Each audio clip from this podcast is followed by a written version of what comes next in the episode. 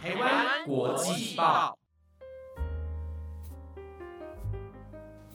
欢迎收听台湾国际报的特别节目《台湾真骄傲》，我是主持人薰逸。在现代流行文化的盛行下，许多台湾传统文化渐渐逐步没落，走向历史。但还是有些人凭借着自己的力量，将台湾传统艺术以不同的形式呈现，将对台湾传统文化的热爱发扬光大，让更多的人接触及认识。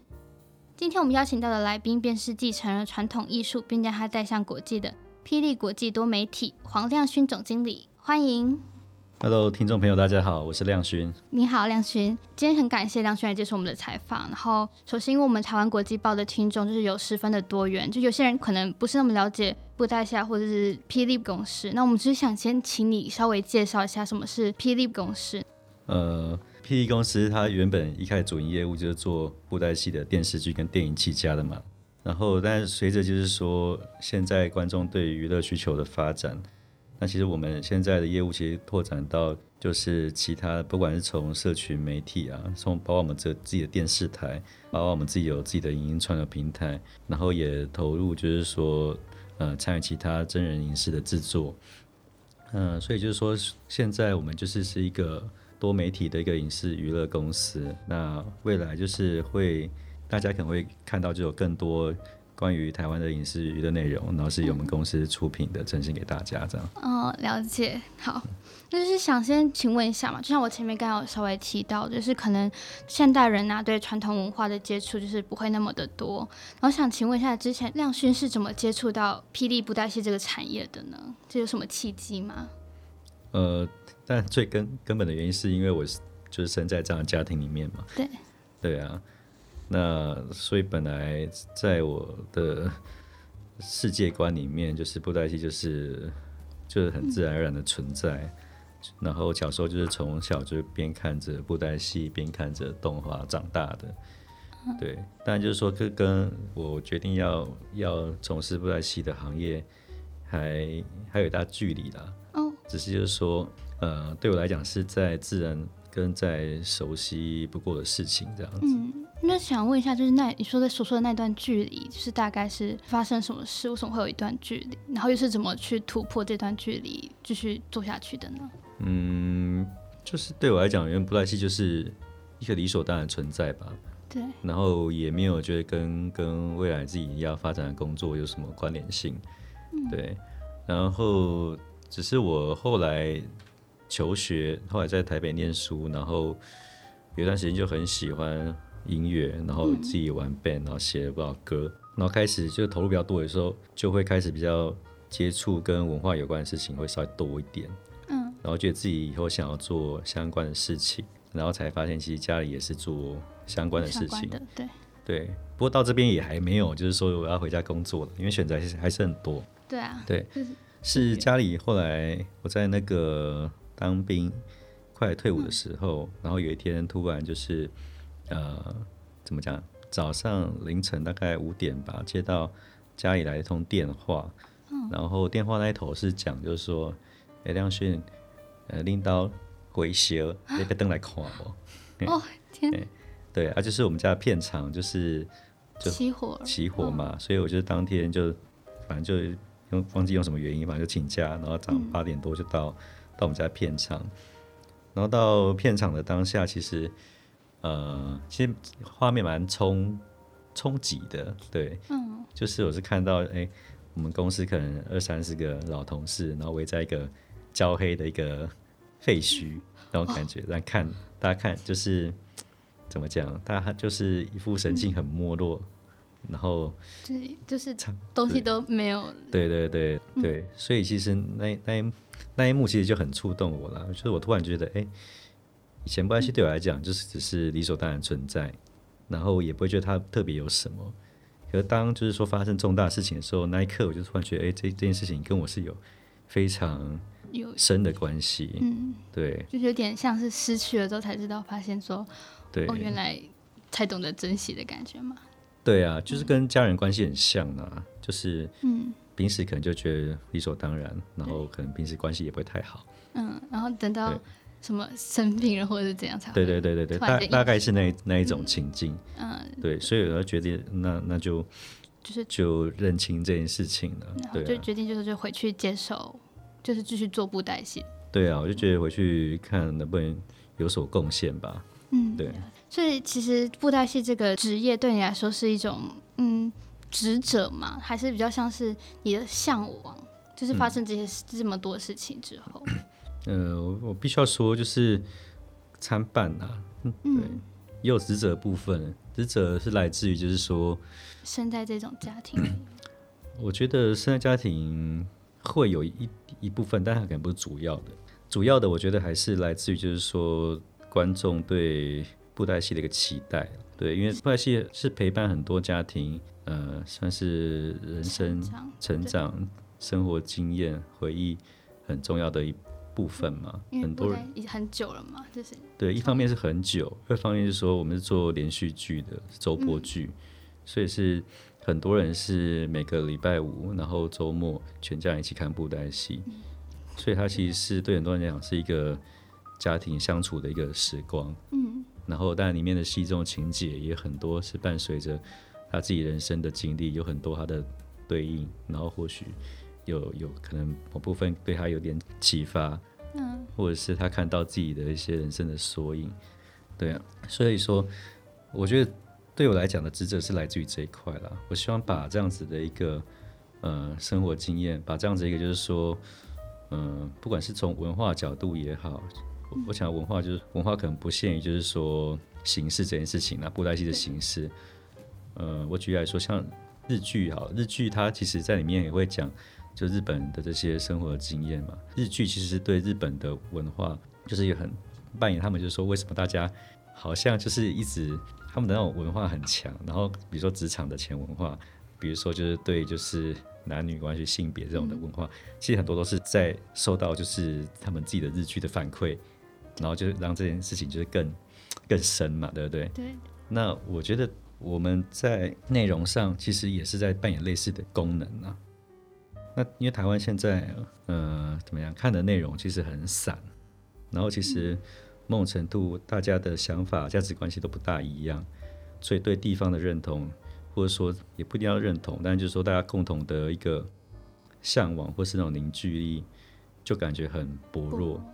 就我觉得人人生在世啦，就是说，感觉如果没有一个一个就是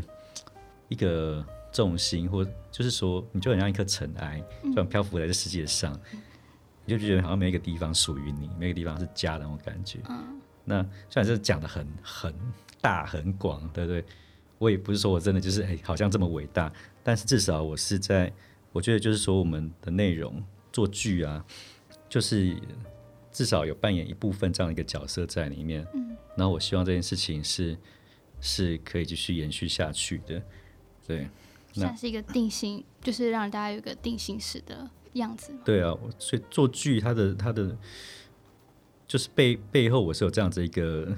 一个责任在啦。说实在的，嗯对啊，不是说是保留传统，不是说我觉得是就是文化，就是嗯，一一个地方的人，然后大家共同的一个一个连接，这样子在讲这件事情，所以包袱是这个。那自己的向往是我自己喜欢创作啦，哦，就像前面讲音乐的那样子，对，那我自己认为，因为我们是做剧做电影，嗯然后本来做剧做电影就是涉及到每一个创作的环节嘛，然后里面的所有跟创作环节都是我喜欢的事情啊，然后我也喜欢在里面尝试很多不一样的事，当然也也有就是过去对于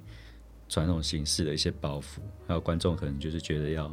一定得怎么样怎么样，因为他们看习惯了嘛，对对，比如说他们希望就是布袋戏就是一定要单人配音，然后一定要讲台语，嗯，然后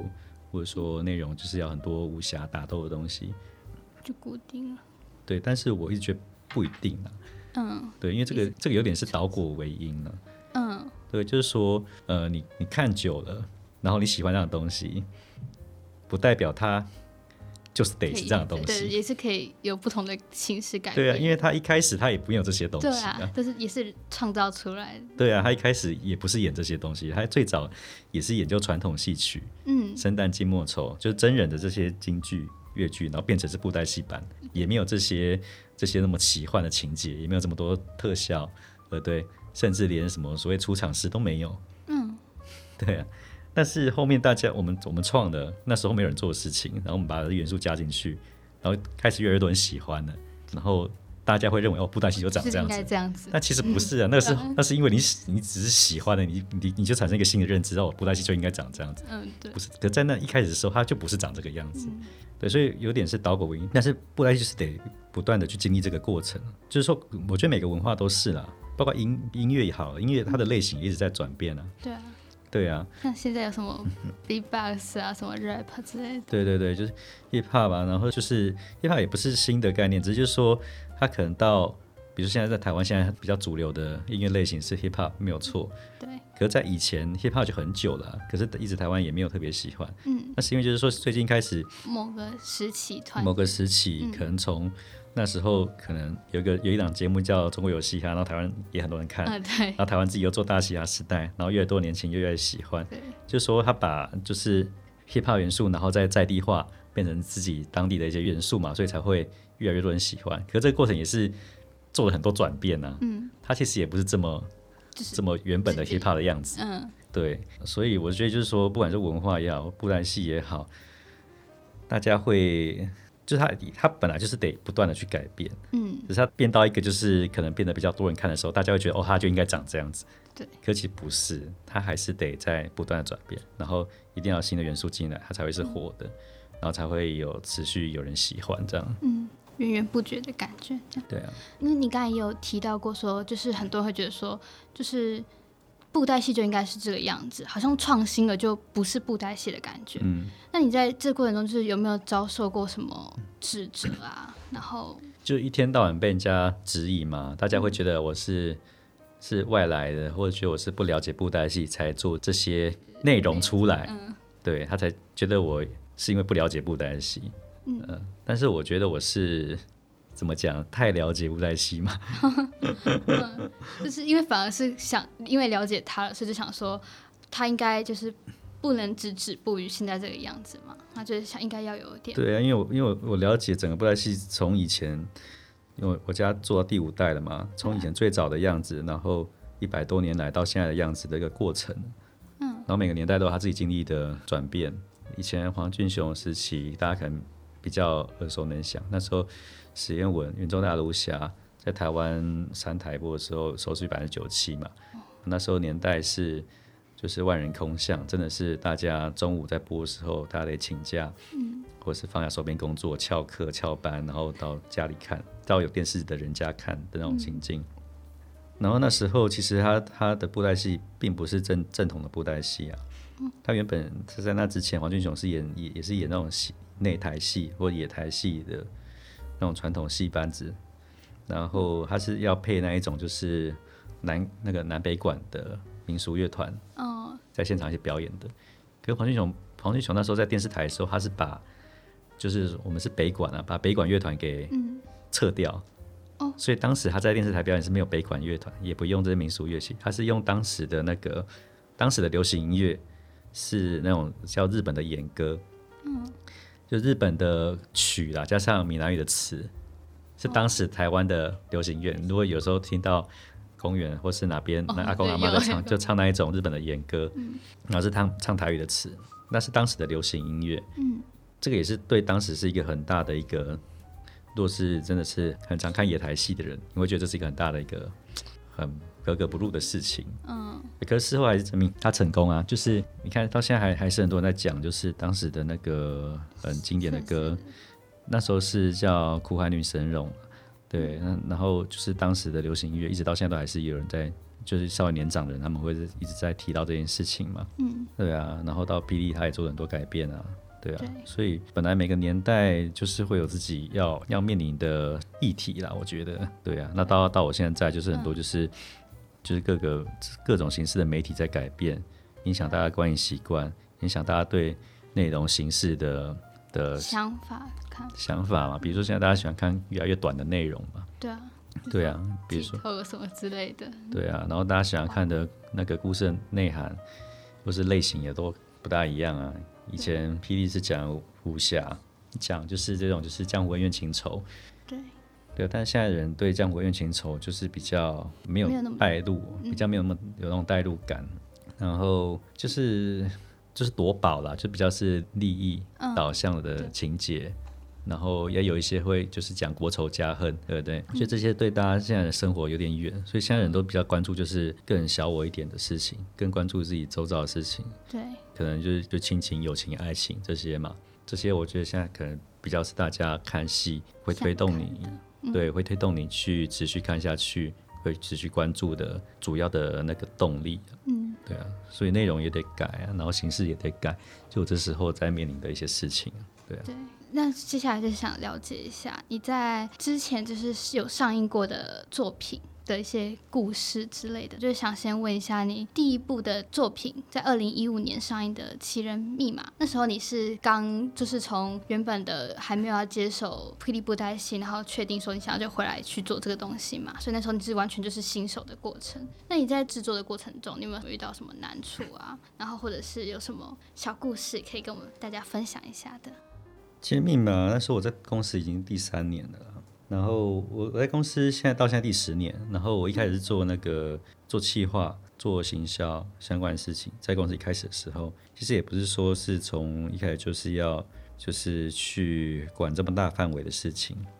其实密码那时候主主要还是我父亲的想法，他就觉得就是说要拍一个给小朋友看的布袋戏，给小朋友看的。对，他是觉得就是说要布袋戏要向下扎根，然后。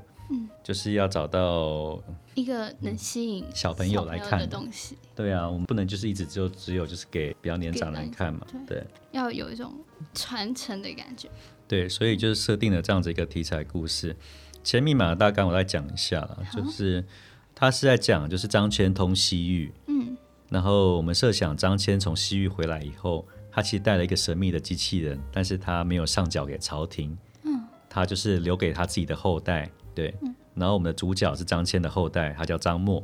张默从小跟他机器人叫阿西一起长大，玩在一起，情同手足。然后有一天，阿西他突然没办法动了，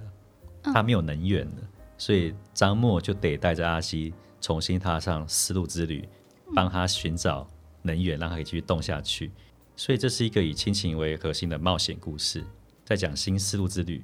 然后是为了要救自己的情同手足的机器人阿西，有点奇幻色彩的一个对，然后以亲情为核心的一个故事，他在讲这个。所以那时候我其实一开始要参与，呃，其实就负责编剧啊。说实在，我其实组一个编剧 team，大概四个人，然后反正就不断地去打磨故事嘛。然后做完以后，剧本做完以后，我就去做别的事情了。哦，其实我是这样子，因为所以其实也不算有整个全程嘛。对，所以所所有的拍摄什么的，我其实都没有参与，包括分镜什么，我都我都没有参与，因为我我那时候被赋予的任务其实只有组编剧 team，然后去、哦去处理这件事情，写这个故事而已。然后呢，后来拍摄跟那个做后置都很不顺利，啊，因为不太难了，太太难哦做了。是因为算是第一次这样做，一方面是我们很久没有做电影了，二方面是说这样类型的故事，它第一个是特效很多，然后场景很多，对，然后可能要要表现的方式，就是说它是属于冒险、奇幻冒险题材，对对不对？跟以前我们做这种武侠啊嗯，我想就很的风不一格样不大一样，所以我才慢慢后来越越来又又再回来参与这件事情。然后其中最大的回来的点是因为我们那时候想要拍三三 D 嘛，就立体两眼立体的那种嗯，电影，所以那时候我们就是为了做这件事情，自己组了一个后置团队，开了一间后置公司。那我们请了一个好莱坞做后置回来的人来当这间公司的总经理。但当他就是第一场戏的后置做完以后，我们发现就不行，为什就我么们觉得成果不好。哦，就是感觉出来的成效落没有差很大想象的那样。我觉得就是说可能落差一点点，然后可以再改，我觉得没问题。可是是落差太大了，嗯对，就觉得得整个换掉，那么严重，所以对，得整个重重做了。嗯所以那场那场后来也是重做，然后公司后来就变我去接手，哦，对，所以我是算是后来做到临一时去管了一间后置公司，半哦，对，那我也完完全不了解后置啊，就是也是第一次接触，对啊，那有点是就是救火，因为没有人找不到人嘛，嗯因为我不了解，也没有其他了解，所以大家都不了解，就找反正找我去，因为反正就是年轻人可能学习比较快，大概是想法，所以就又回去接手了。就接了后置公司，然后后置就跟很多又跟制作有关，就拍摄有关，所以我是从后置角度去在协助拍摄上的一些事情。对，那台湾做后置其实也很辛苦啊，讲实在的，对啊，那怎么讲就是管一间后置公司哦，就是我觉得是非常大的挑战，因为每个都是 artist，然后我们现在把六十，我那间公司后来最多人的时候是六十个人，对，把六十个 art- artist 凑在一起管，然后有很多又跟技术环节有关的事情，然后又要做电影，又时间压力很赶，最后还还是把它做出来了。我觉得自己这段经历还蛮厉害，说实在的，就完全一个新手，嗯，然后去管这些就是很很 artist，然后又他们又觉得他们自己技术很厉害，其实很不受控，很难管的人。对，那你得就是你还是得自己要有点本事，就是他才会信任你嘛。对，要真的就了解他们现在做的事情。对啊，所以我现在非常了解后置的流程跟技术的事情。你算是在那边有一个成长的过程，就对啊学对习啊到蛮多的。对啊，然后也确实把整个电影做完了，整个电影后置的量，那时候大概动用台湾大概五百个人去做，就是很多外包嘛，那公司自己有六十个人，然后整个电影的镜头有一千四百个是要进到后置，一般台湾的电影大概平均大概两三百个镜头要进到后置的，嗯，对，那我们那个电影有一千四百个镜头，哇，要做后置，而且是立体的，它等于就是两眼，就是左眼做一次，右眼做一次，对，你真所以的很厉害。对啊，所以算是很大一个技术上的一个创举，可是它结果也不好，就是因为那个就是大家对对霹雳做电影的期待其实不大一样啊，就大家还是希望是做霹雳风格的电影，就是也是还是武侠的类型，对武侠，然后要讲台语，然后要很多打斗的场面，然后要有他熟悉的角色，然后他们来看，很多人反而就觉得这故事太幼稚了，然后为什么是讲国语？哦，那一方面，当然我们可能跟观众没有沟通清楚，所以我们其实就是要给小朋友看的。有然后二方面就是，就是真的还改的蛮突然的啦，哦，就是因为前面都还是武侠，然后突然间这对一啊部，没就有没有铺陈，对，但大家没有心理准备啊，嗯对啊，所以那时候票房不好，嗯，但票房不好，其实票房也有两千万，然后台湾的动画电影票房要两千万，其实是非常难很的难事的情，。对，对啊，包括国片也是啊，两千万其实那时候也还有还好，就大家期待更高，然后我们自己花成本也很高，所以大家期待一一直拉高嘛，就觉得这是一个失败的作品，大家会这样去给他这样的一个认定。但其实我我我是这样看啊，就是说，我觉得我们当然执行的过程，当然有很多可以优化的地方，可是我觉得方向还是对的，因为在过程中我还是得到很多人反馈。有一次我在映后的时候，像具有一个家长，他就看完以后他就很高兴的，就是带着他小朋友过来跟我讲，就是说谢谢我做这部电影，嗯然后让他可以跟他小朋友一起看布袋戏。哇，真的很感动，就是对啊也，算是有真的有做到你们一开始说的要传承的感觉，对啊，小孩子，对，虽然就是说这个路很长啦、然后嗯、呃可能得花更多的时间去铺陈这件事情。嗯，对啊，不过不能因为这样就不做嘛。对啊，对，不能就就说哦，我电影票房不好，然后去看那干脆不要做。那大家以后做就是观众喜欢的东西就好了。啊我们我当然也知道，就是观众喜欢什么，这这个做了二十二三十年的事情，我们我们怎么会不知道我们的既有的观众喜欢什么？对，可是还是会想要，要有新的观众啊，嗯就是还会想吸引别的人进来一起继续看下去，对啊，要有新的观众，而且尤其是小朋友，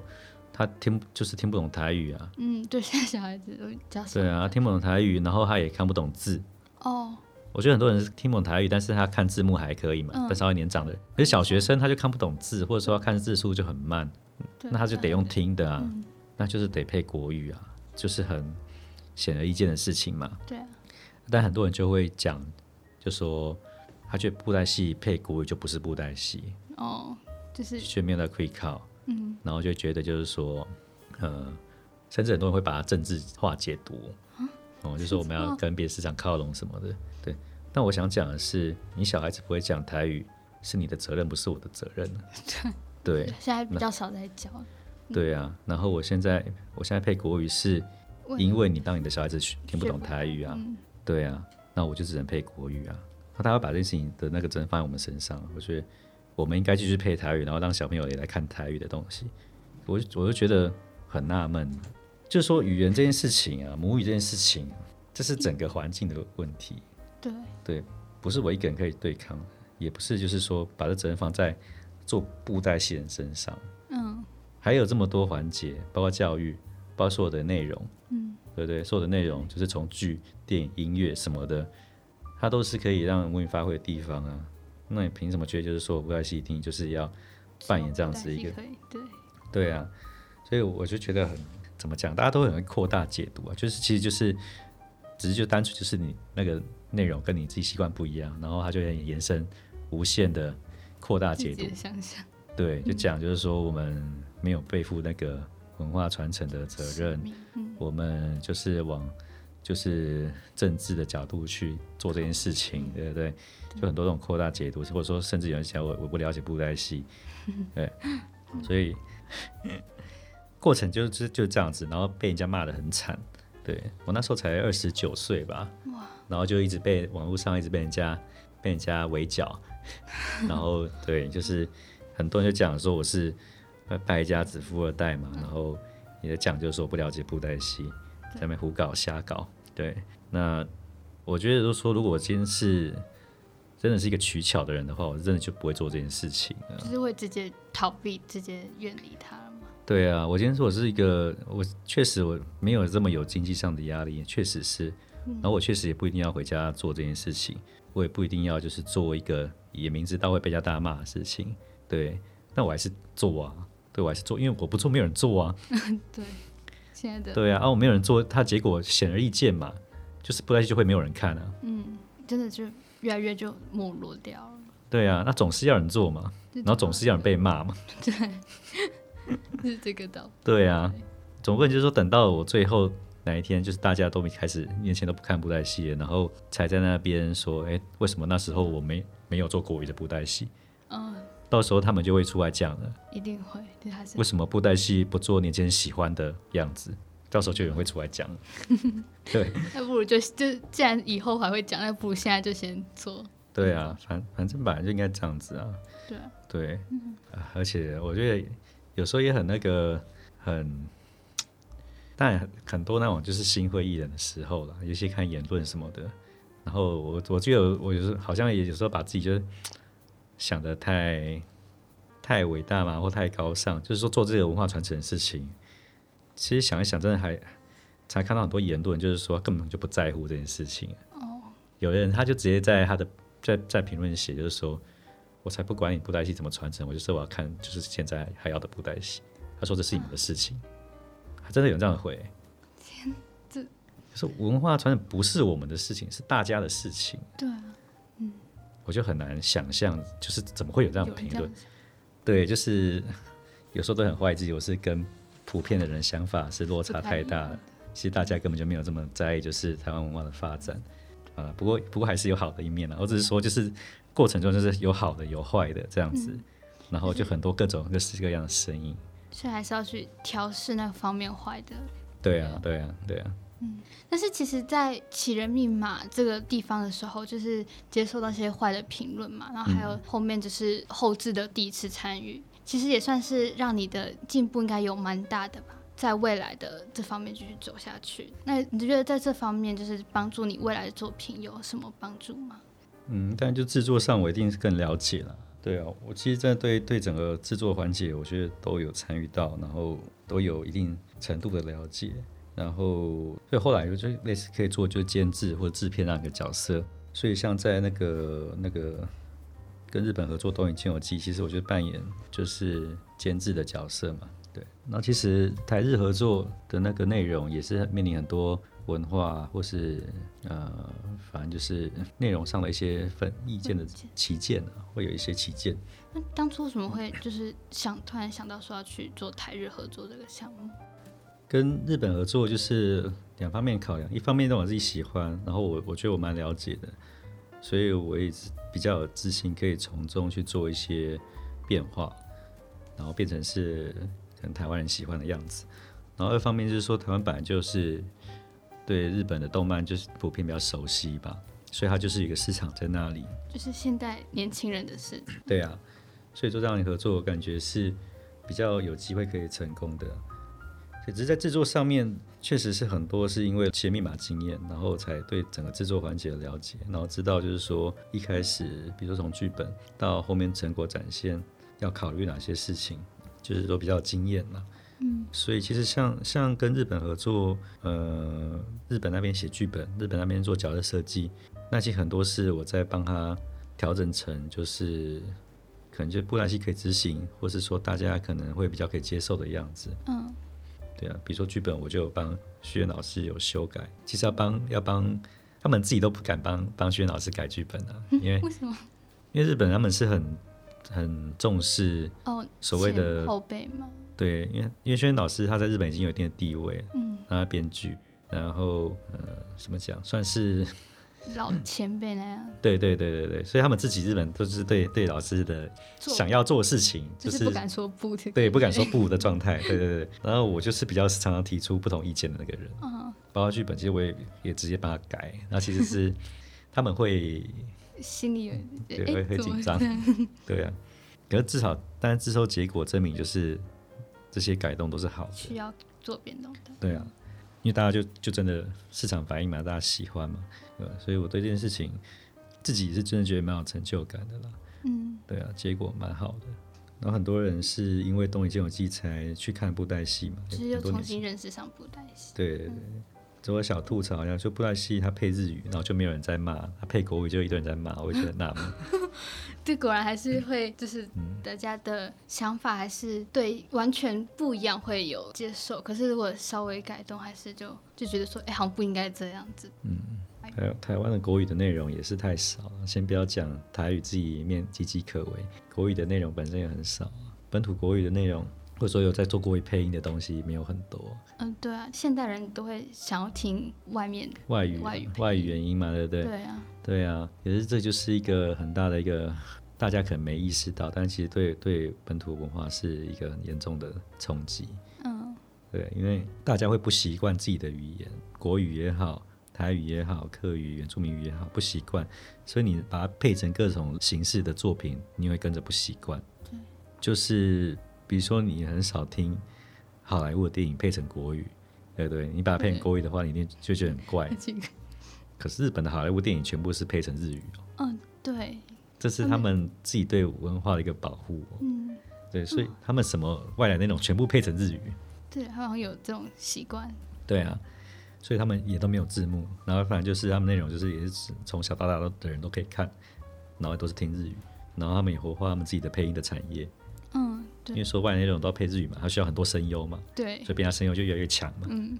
对，然后配成日语的内容又可以再往外去输出，那我们配成国语的内容就没办法往外输出。我们因为我们自己本土都难以流行起来。没错，没错，就就是这样子啊。所以这种关于文化、关于就是它的影视产业的事情啊，真的可以讲的事情真的太多了。但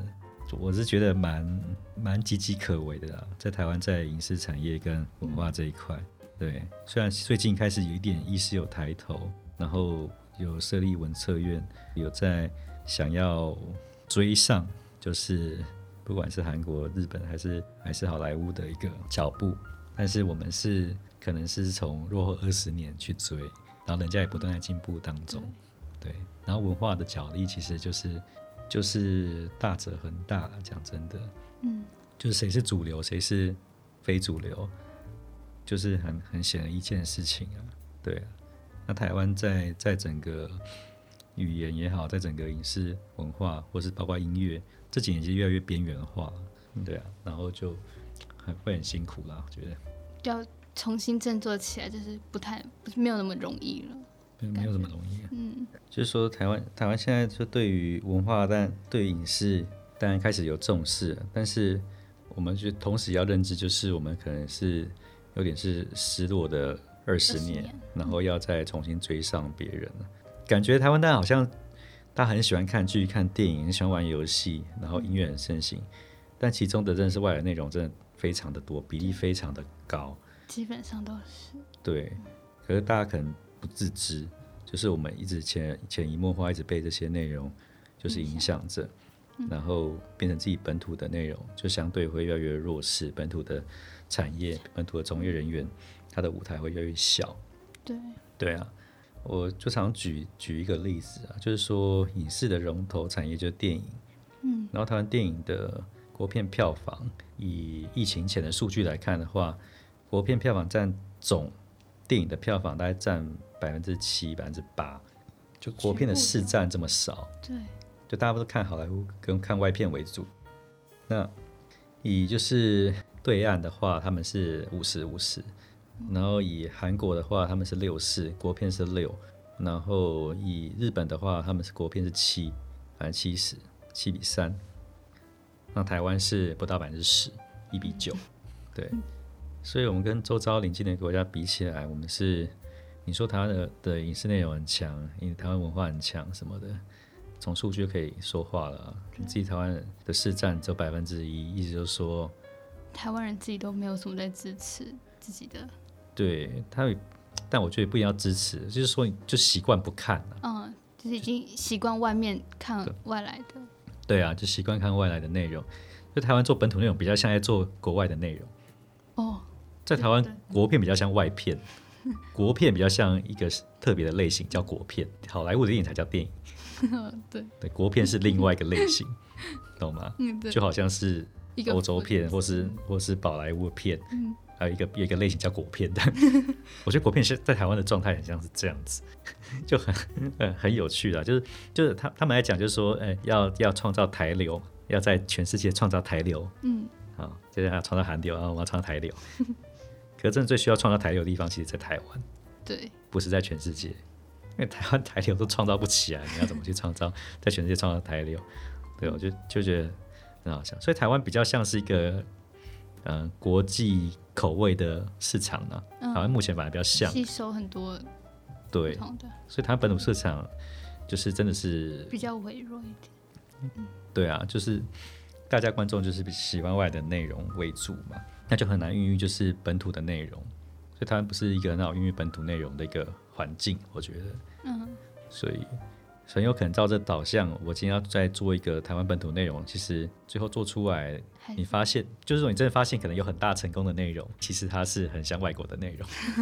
呃，对的，了解对啊，因为你做一个像好莱坞的内容，或者做一个像日本的内容，它它可以吃那百分之九十的市场嗯，对，的人的喜好，跟你做一个台湾只有很十， 对 啊，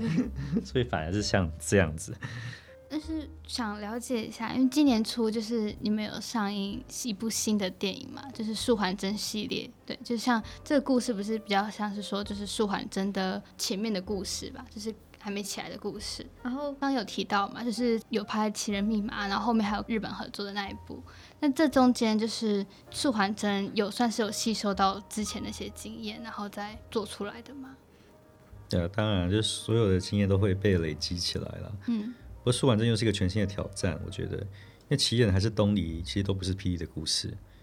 那《素还真》其实就是 P.E. 的故事，对，其实有点是在回头去做 P.E. 的内容。但是 P.E. 内容直接要做的话，就是怎么讲？就像刚刚说，就是没办法吸引到那么多人嘛，就比如像十就趴的哎既有的人啊，就只能吸引原本既有看 P.E. 的人。对，对啊，所以如果只是吸既有 PE 的人的话，其实我不大需要特别去做电影，我去拍拍我电的每周电视剧就好了。那既然要做电影的话，一定就是要扮演，就是我希望可以触及到更多人，然后更多人喜欢嘛，嗯，然后我得做再往前迈一步嘛。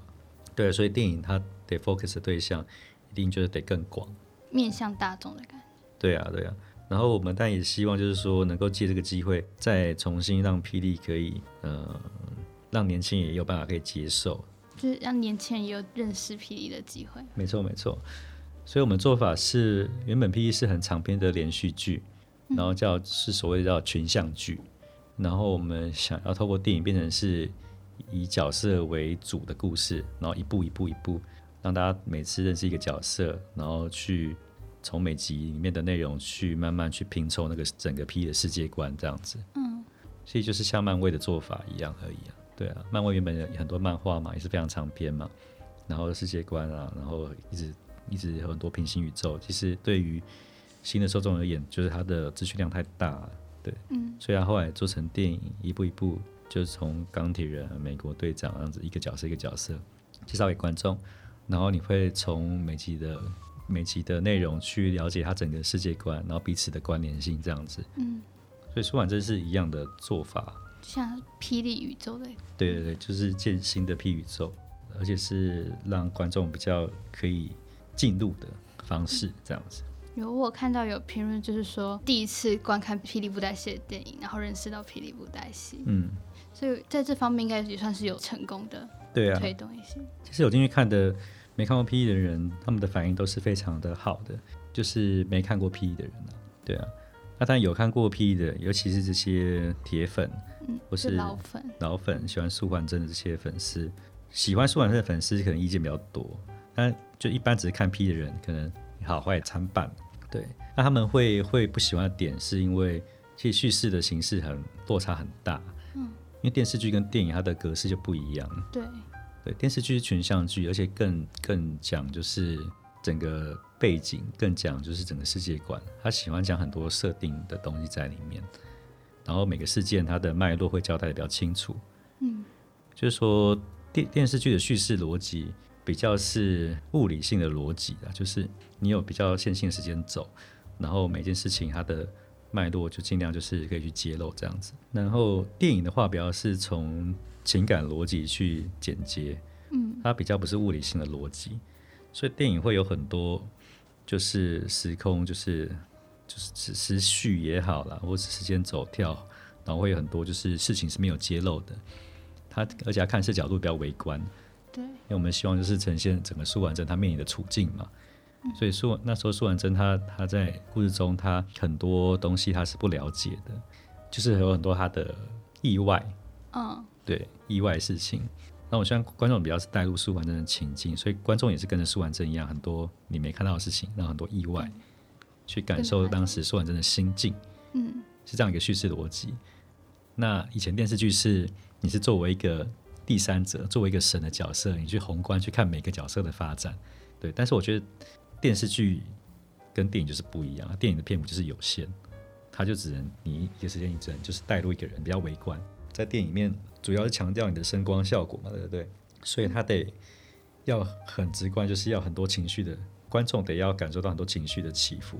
很多感受上的冲击。所以他得围观，然后更跟个人的连接要强一点。电影是这种形式，对，只是这种形式就是对对我们的那个原本的看看剧看久的 TA 的这些粉丝就会不习惯。会不习惯啊，对啊，他们会觉得没有看到他想看的东西，比如说他就想看到，嗯，比如说那个呃，里面有一个穿越时空的东西，对不对？嗯，那为什么他们会穿越时空？然后里面那个老球，就是那些起因组跟双人有什么关系？嗯，对，然后为什么他们要打起来？有我对看到就很多人会问这些问题，对啊，那怎么讲？当然你有这疑问是对，可是我没有交代也是对的。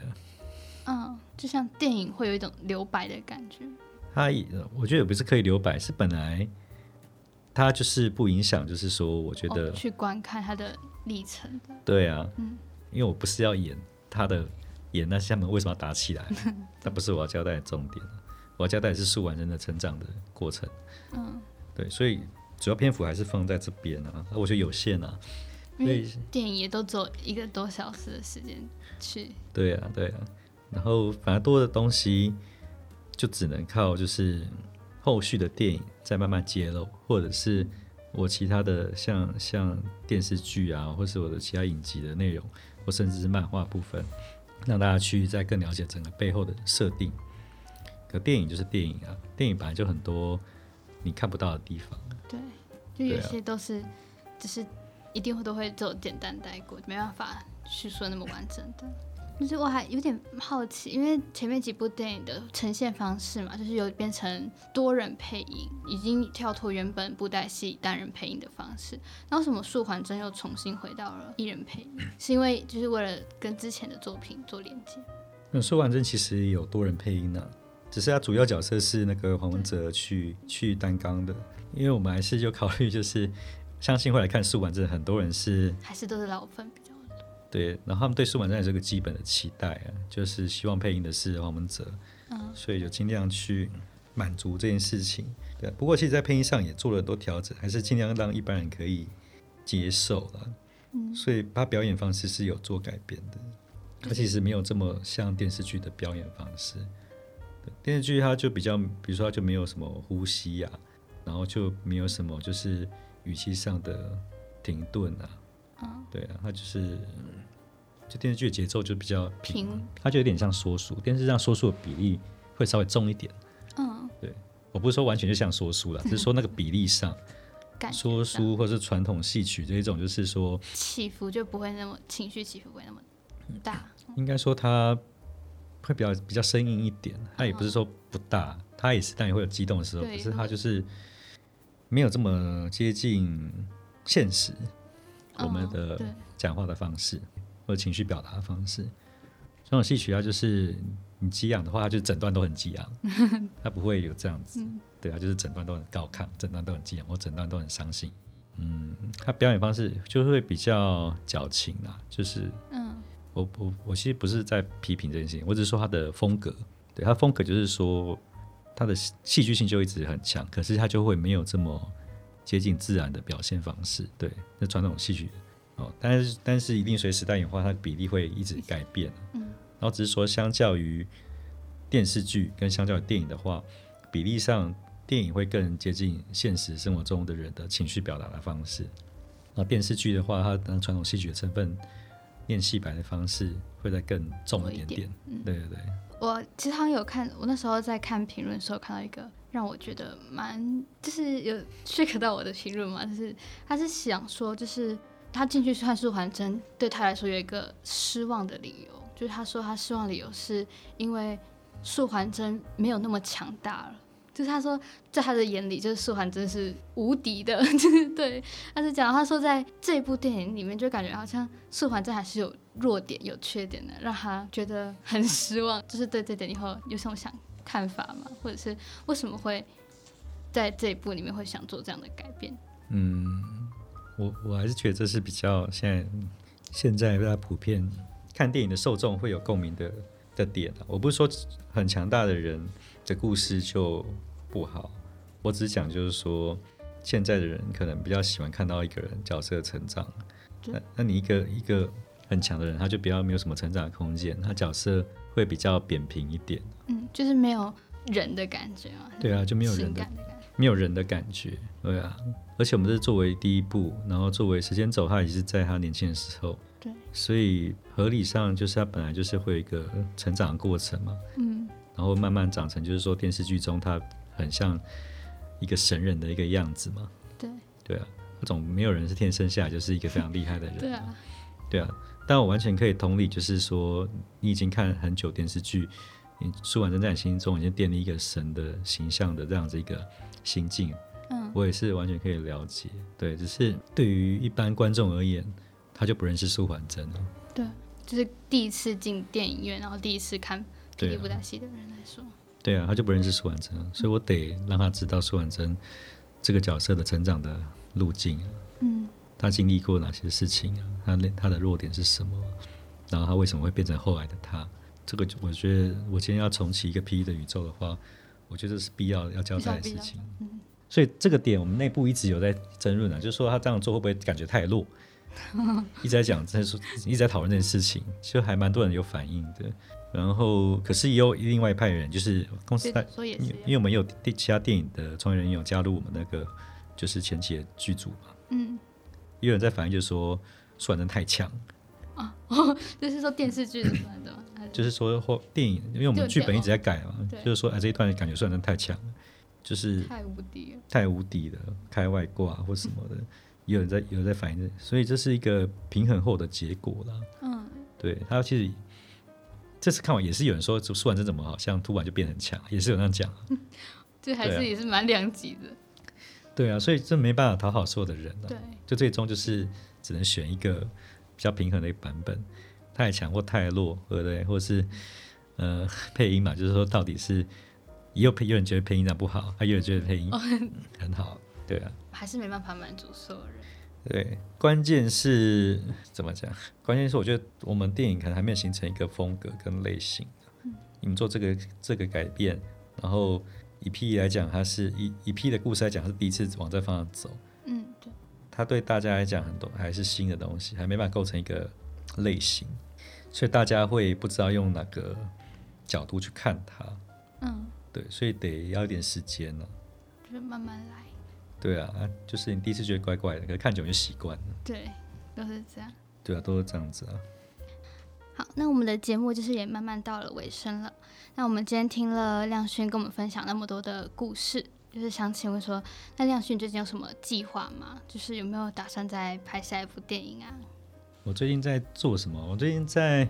在那种跟那个 NFT 有关的东西啦，就是也花蛮多心力在这件事上面的。对啊，后面又有新的 NFT 的计划。然后电影的部分，呃，当然就前期还是有在重新在梳理啊，因为这次那个电影的反馈，给我们重新思考一些事情。对啊，就是说到后续要不要去用电影的形式做，其实也在也有在思考。嗯，因为电影嗯看疫情的关系，其实还是影响蛮对大的。然后大家生活习惯其实改变很多。嗯，对啊，像像我们这次这次电影也是那时候也是疫情啊，对，有很可所以惜撞到疫情的是，对最热的时候嘛，我说那时候台湾那一周的总共票房，我说总市场的票房啦，啊不是说我们电影票房，总市场票大概就大概四五千万而已。那其实台湾一周电影平均票房大概要两亿，嗯，所以市场那时候那一周其实在缩水，在百分之七八十这样疫。情影响很大，对啊，那那现在疫情如果又又结束了，就最近上一些电影，其实再回去看他们的那个票房表现，其实跟以前比起来也是还是有落差，就是。但但会讲的说，好的电影还是可以，就是创造很好的票房，破亿啊，一亿两亿是没有问题的。对，可是如果以前的话，可能它是三四亿。哦， 对啊，就是还是还是有那种差别蛮，对，还是有那种差别。所以就怎么讲，疫情过后，其实整个电影的生态，我觉得会做蛮大的变化。对，